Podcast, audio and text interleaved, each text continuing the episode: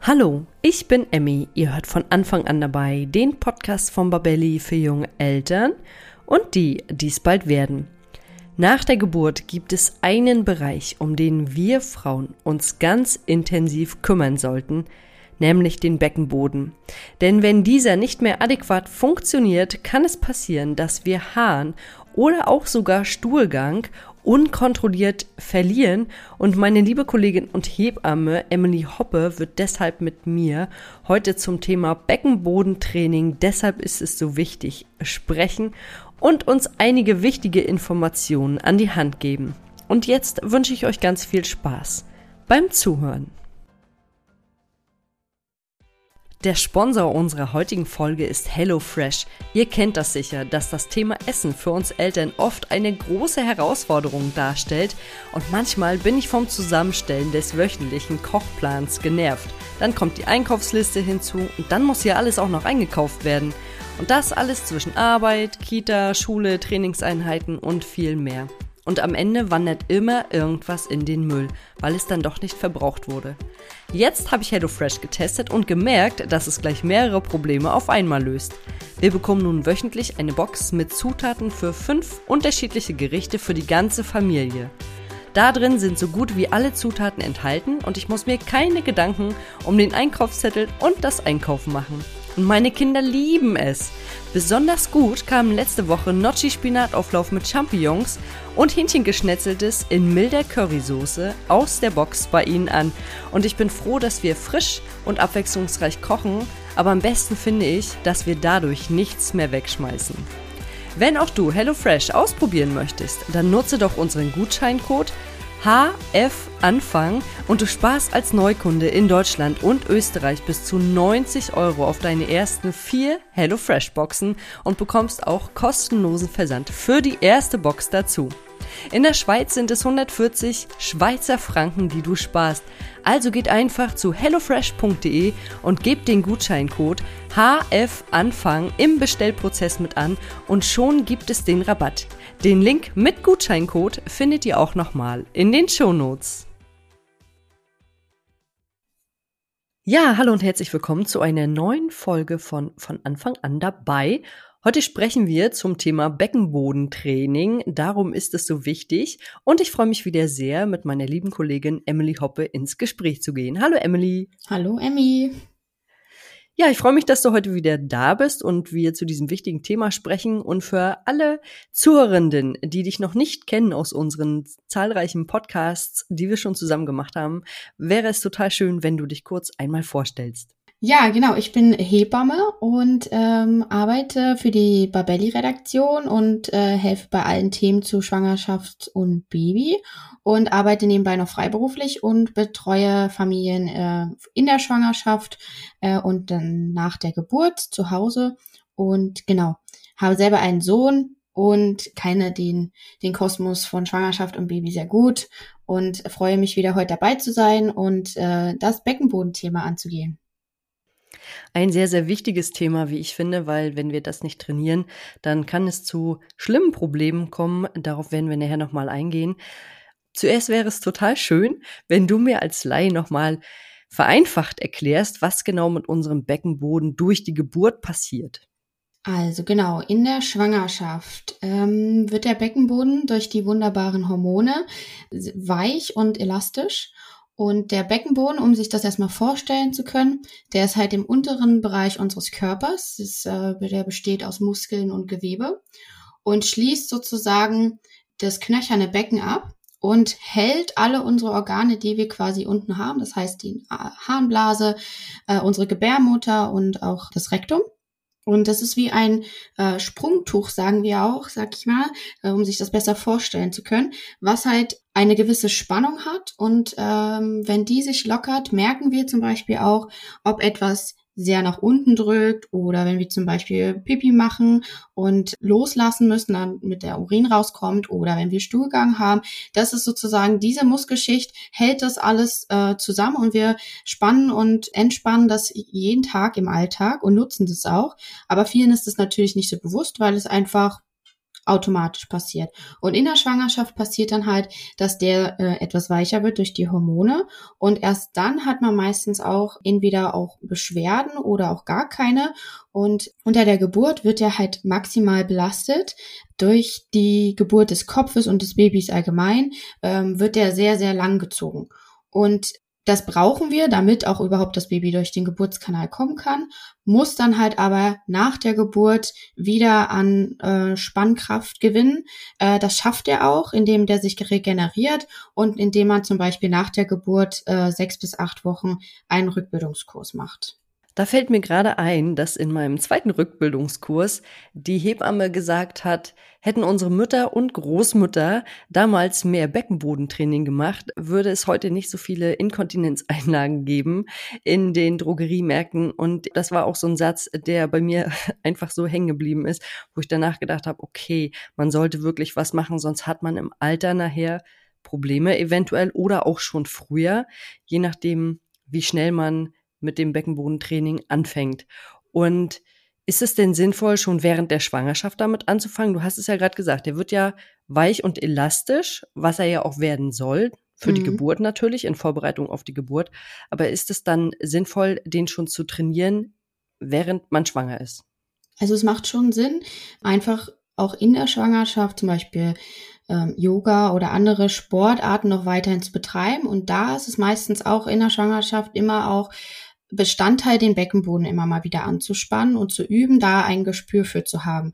Äh, und es gibt leider auch Schwangere, die schon in der Schwangerschaft merken, dass sie vielleicht beim Niesen oder Husten aus Versehen ein bisschen Pipi verlieren. Und das ist eigentlich immer schon erstmal so ein Warnsignal, ah, okay, jetzt durch die Schwangerschaft habe ich normal diese Schwächung, aber irgendwie scheine ich auch gar nicht so einen festen Beckenboden schon vorher gehabt zu haben. Unbewusst, so, ne? Weiß man manchmal nicht. Hängt aber auch, auch oft ähm, zum Beispiel mit der Binde, mit einer Bindegewebsschwäche zusammen. Also wenn man sowieso vielleicht auch dazu neigt, ein schwaches Bindegewebe zu haben, kann sich das auch auf den Beckenboden ähm, auswirken. Und da macht es dann Sinn, zum Beispiel täglich auch äh, so Anspannungsübungen äh, von dem Beckenboden zu üben. Das heißt, so zehn Sekunden versuchen, den Beckenboden zu halten, wieder Pause machen und dabei ein- und ausatmen, natürlich auch regelmäßig. Und die Devise ist immer beim Einatmen den Beckenboden entspannen und beim Ausatmen den Beckenboden anspannen, damit man das äh, einfach so ein bisschen verinnerlicht. Und ähm, da ist zum Beispiel äh, eine gute Vorstellung eigentlich immer, wenn man zum Beispiel Urin machen möchte dass äh, man da versucht, den Beckenboden zu halten, dass man ganz aufrecht normal sitzt, zum Beispiel auch auf dem Stuhl und sich einfach vorstellt, okay, ich müsste jetzt ganz dringend auf die Toilette, aber ich halte jetzt diesen, diesen Drang zurück. Das wäre zum Beispiel dann eine Beckenbodenschicht, die wir sogar anspannen. Also wir haben drei Schichten und die eine ist um den, um die Harnröhre und den äh, Anus rum, ist wie so eine Acht, die das umschließt. Dann haben wir einen queren Beckenboden Schicht und dann nochmal eine, die alle, alle beiden ersten Beckenbodenschichten umschließt. Und da ist es halt wichtig, das ungefähr zu merken, dass man da zum Beispiel auch beim, bei dem Queren, wenn man zum Beispiel die Hände ähm, einmal sich so hinsetzt und auf dem, auf dem Becken sozusagen sitzt, dann merkt man nämlich zwei knöcherne Strukturen auf seinem Po. Und äh, wenn man die zum Beispiel merkt, kann man sich auch vorstellen, dass die knöchernen Verbindungen sozusagen wie eine rote Linie verbunden werden und man versucht, diese beiden jetzt zueinander zu führen. Das macht man automatisch oft, dass man einfach den Po anspannt. Das ist nicht das Richtige, das ist einfach nur unser äußerer Po-Muskel, den wir anspannen, sondern wirklich einmal kurz hinsetzen, vielleicht sogar die Augen zu schließen und versuchen oder sich auch mit den Händen auf dem Po zu wackeln und wirklich zu versuchen, diese diese zwei knöchernen Strukturen zueinander zu führen.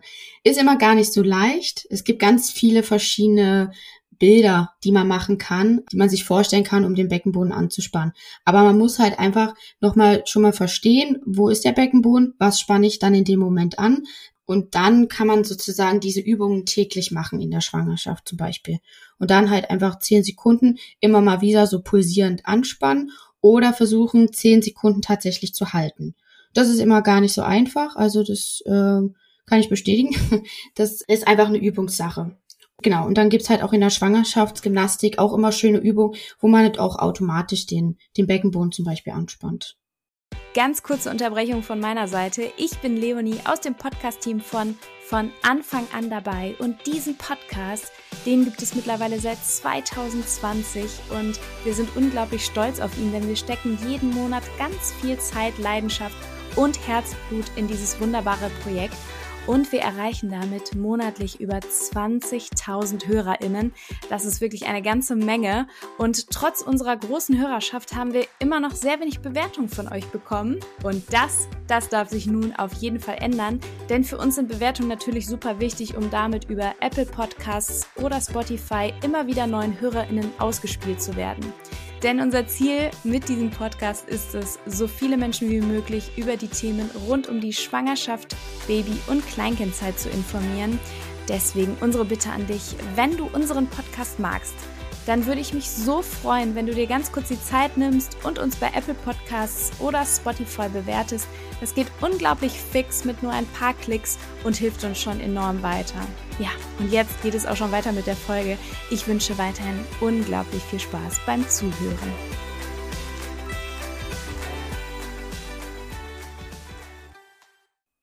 Und wenn ich jetzt so eine Übung mache mit dem Anspannen, wie lange sollte ich die Übung machen? Also zehn Minuten, fünf Minuten. Wenn ich es jetzt regelmäßig schaffe, sagen wir mal, ich bin einer von der disziplinierten Sorte, wo ich mich da jetzt nicht einordnen würde, aber wenn ich es wäre und ich würde es jeden Tag machen, wie lange würdest du es täglich empfehlen? Also so maximal zehn Minuten pro Tag. Also wenn man jetzt zum Beispiel diese zehn Sekunden Anspannungsübung macht, dass man das einfach drei, vier Mal wiederholt. Oder wenn man eh eine Gymnastik- oder Yogakurs macht, hat man ja auch einen Kurs, der so 10, 15 Minuten geht. Und dann hat man da ja auch schon sein, sag ich mal, sein Soll erfüllt. Man soll das auch nicht so dogmatisch sehen. Also wenn du es nicht täglich schaffst, sondern vielleicht zweimal die Woche, ist das auch schon super.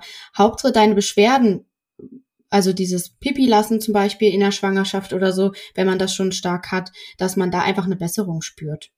Äh, man kann natürlich auch mit der Frauenärztin drüber sprechen, wenn man so eine Beschwerden hat und ähm, eventuell auch andere Tools sozusagen damit noch benutzen, ähm, wie so Kugeln, die man ähm, oder Kegeln gibt's sozusagen, die man mit so mit verschiedenen Gewichten auch in die Vagina einführen kann und während man quasi den Beckenboden anspannt, damit noch die, den Trainingseffekt, sag, sag ich mal, zu äh, verstärken.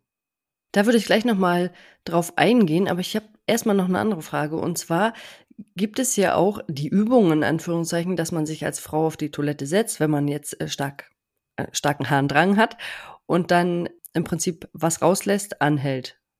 Rauslassen, anhalten dass man da auch üben kann. Jetzt gibt's da so ein bisschen Pro und Contra. Soll man mhm. das machen oder soll man das nicht machen? Weil eigentlich ist das ja für uns Frauen eine Übung, wo wir ganz aktiv sehen können, mhm. ah, es passiert was in meinem Beckenboden oder bei meinem Beckenboden. Ja. Aber jetzt habe ich auf der anderen Seite auch irgendwann mal gehört, das soll man eigentlich gar nicht machen, weil sich dann die Blase nicht richtig entleert. Was empfehlt ihr Hebammen denn? Also genau, das, was du jetzt schon gesagt hast. Also um mal sich vorstellen zu können und zu verstehen, wo ist der Beckenboden und was passiert da, kann das eine gute Übung sein, um das nachvollziehen zu können, aber nicht für die, nicht für die tägliche Übung. Also wenn ich dann immer auf Toilette sitze und immer Pipi mache und anhalte, Pipi mache und anhalte, dann passiert das, was du schon gesagt hast mit dem Harnverhalt und das ist auch nicht gesund, weil die Basis soll sich gut entlernen und dass äh, wir ja, da wir in der Schwangerschaft ja auch schon häufig auf Toilette müssen, wäre das dann nicht so gesund. Also wirklich nur, um das sich vorstellen zu können, was ja auch manchmal gut ist, ist, sich vorzustellen, ich habe einen, Tampon wirklich drinne und der fällt, rutscht mir raus und du versuchst den zu halten. Ist auch immer schon eine, eine, eine Übung, die die Frauen sich gut vorstellen können. Noch witziger gibt's ja noch die Übung, du sitzt auf einer Wiese und versuchst äh, Gänseblümchen zu pflücken, indem du quasi immer wieder versuchst, den Beckenboden anzuspannen. Äh, machen auch viele Hebammen in ihren Kursen äh, so eine witzigen Vorstellung äh, oder die Fahrstuhlübung, dass du quasi eine Etage, du spannst alles an, die acht, die ich vorhin erwähnt hatte, die, diesen queren und ziehst das nach innen oben und spannst sozusagen den Beckenboden an und hältst zehn Sekunden und versuchst dann noch eine Etage höher zu kommen. Das ist dann aber schon recht äh, für die Profis, die sich da wirklich viel mit beschäftigen. Ähm, das ist eher was auch für nach der Geburt. Das muss man jetzt nicht zwingend äh, alles in der Schwangerschaft schon machen und können. Gibt es da Unterschiede zwischen den Übungen in der Schwangerschaft und danach? Nur minimal. Also da kommt es wirklich drauf an. Also was ja wirklich belastend auch für den Beckenboden ist äh, durch die Geburt, sind lange Geburten, eventuell sehr große Kinder, ähm, eine eventuelle Dampfverletzung oder wenn man natürlich äh, zum Beispiel eine Saugglocke brauchte. Das kann natürlich äh, die Regeneration des Beckenbodens auch nochmal beeinflussen. Ähm, also die eine Frau fühlt sich schon schnell gut und hat kaum Beschwerden und alles ist fein, macht ihren Rückbildungskurs und gut. Es gibt natürlich aber auch Frauen, die haben da wirklich lange mit zu tun. Also die diese Beschwerden haben, wie auch so sehr starken Druck nach unten, was auch das so ein zweites äh, Alarmsignal ist, dass sozusagen diese Spannung einfach nicht mehr die die Organe, die Harnblase oder auch die Gebärmutter gut hält und dann hat man so wie ein Druckgefühl nach unten, äh, dass das einfach alles sich irgendwie nicht mehr so gut hält.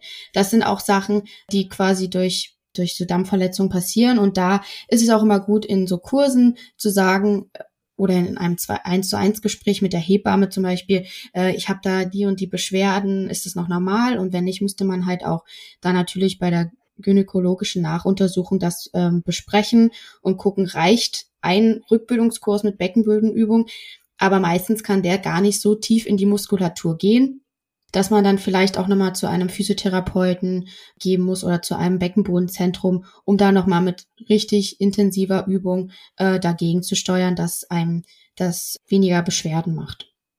Also auch hier gilt quasi Übung, Übung, Übung, damit es besser wird und damit die Beschwerden auch abklingen, wenn der Beckenboden nicht mehr ganz so fest ist wie vorher und zum Beispiel wir unkontrollierten Abgang von Haaren, Winden oder auch Stuhlgang äh, haben. Das hatte ich im Vorfeld gelesen, das hatten wir ja schon im Vorfeld schon mal ganz kurz besprochen, dass auch unkontrollierter Abgang von Stuhlgang mit dem Beckenboden zusammenhängen kann. Das war mir gar nicht so klar, muss ich ehrlicherweise zugeben. Hm. Ja, das ist deswegen, es ist ja auch ähm, oft so, ah ja, du hast eine Geburt, ah ja, du verlierst ab und zu mal Pipi, ah dann probier doch diese Inkontinenzeinlagen ein. Also es wird gar nicht so, also auch die Werbung macht da ja natürlich ganz viel und ah, sie haben Blasenschwäche auch so im Alter, so, ne? Ähm, da gibt's das und das Produkt was helfen soll. Aber es wird immer gar nicht so genau thematisiert, was kannst du gegen machen. Also selbst wenn du auch äh, nach, nach drei Monaten nach der Geburt noch Beschwerden hast, heißt es nicht, dass du dann zu spät dran bist oder dann die Oma oder die Mutti, die jetzt äh, Beschwerden hat. Also da auch im Alter ist ja Beckenbodentraining immer wieder gut. Also es ist wirklich wie ein Muskel, den man auch trainieren kann, auch wenn es auch schon ein paar Jahre her ist, die Geburt. Oder wenn man relativ zügig nacheinander Kinder bekommen hat und gar nicht so bewusst äh, Beckenbodentraining nach dem ersten äh, Kind gemacht hat, weil man es vielleicht nicht wusste oder weil es sich nicht so ergeben hat. Und dann zack kommt das nächste und dann ist die Belastung nochmal doppelt so groß und dann hat man halt erst Beschwerden. Passiert auch einigen, aber da kann man wirklich gegensteuern. Da kann man was machen.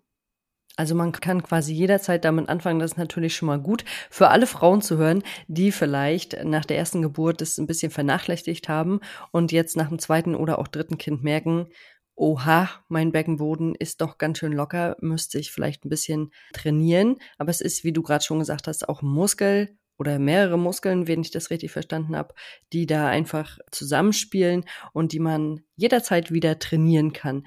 Und natürlich auch, wenn das Kind jetzt da ist und du hast es ja vorhin gesagt, anspannen, entspannen, dass das eigentlich eine wirklich gute Übung ist, die man jeden Tag machen kann und die man auch immer in seinen Alltag einbauen kann. Ja, ich mhm. erinnere mich an das Spazierengehen mit dem Kinderwagen oder auch mit dem Baby vorne in der Babytrage.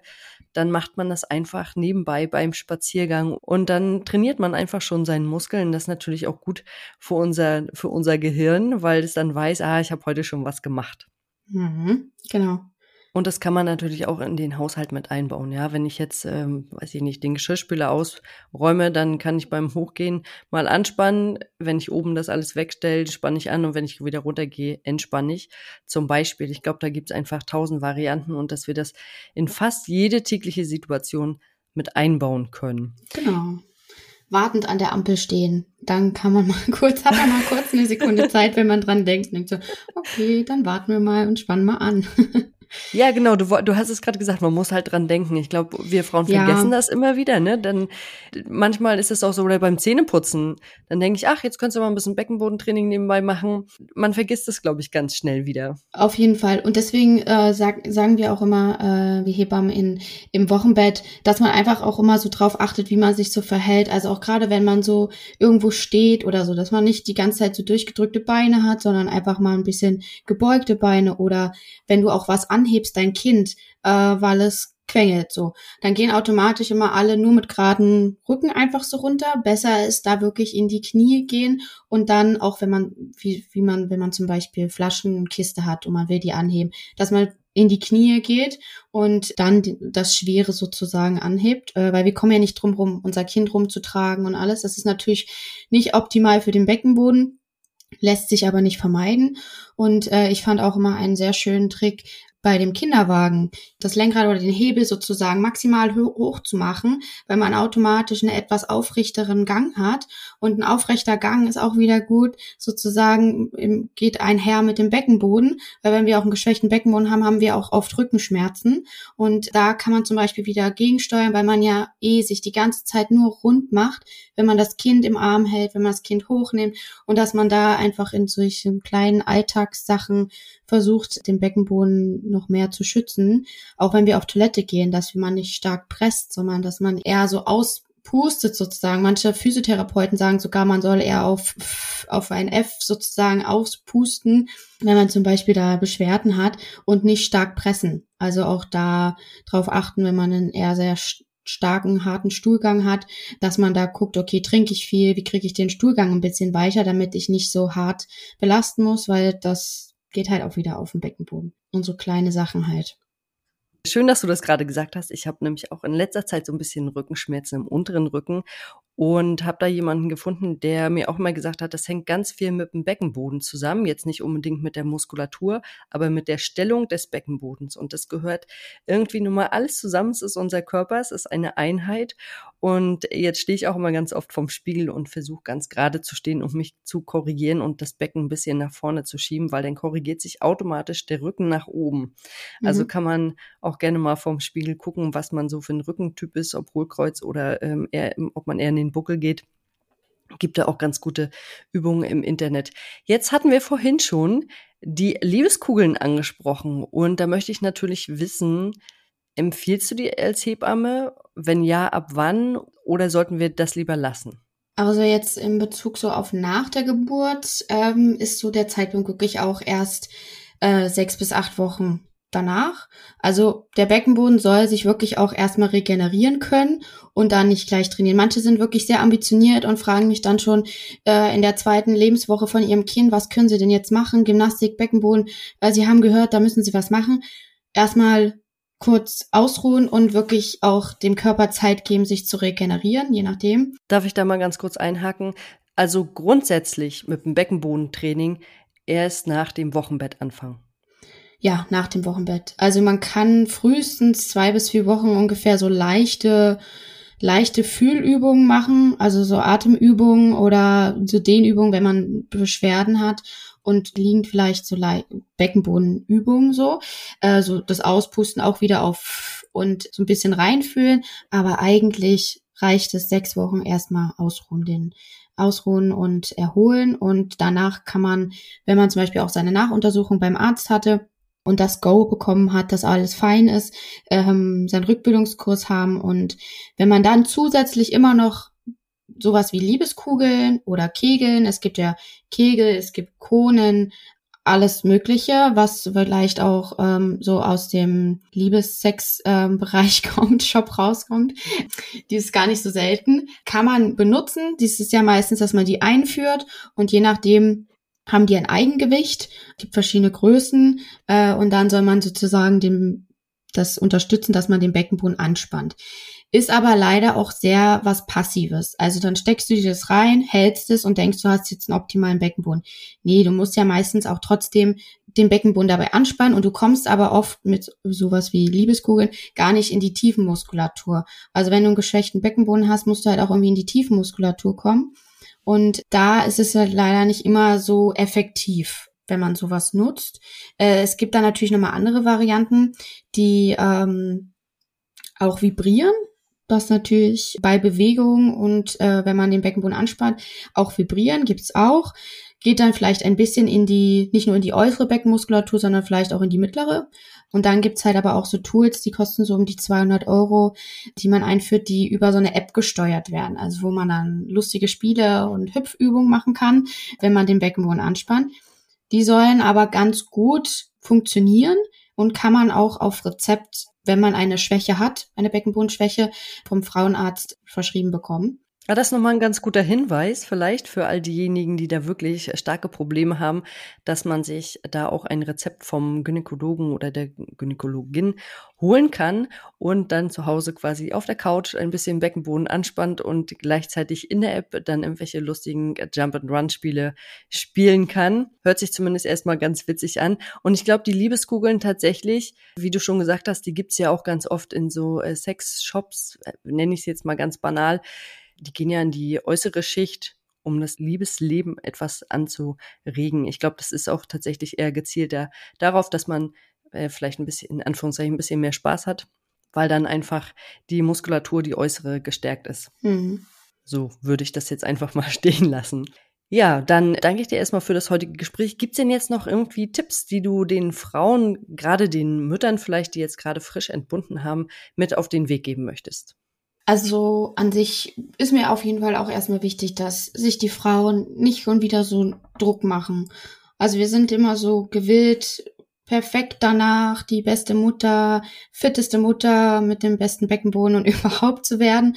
Und dass man da einfach mal kurz ankommt, erstmal den Druck rausnimmt und auf jeden Fall sich einen Kurs zu suchen, weil die sind immer relativ schnell ausgebucht und dass man da einfach auch eine schöne Gelegenheit hat, entweder mit Kind oder ohne Kind optimal ist für die Zeit, für die Me-Time auch so ein bisschen. Natürlich eigentlich, wenn man den Kurs äh, alleine machen kann, ohne Kind, weil man dann einfach besser zu den Übungen kommt.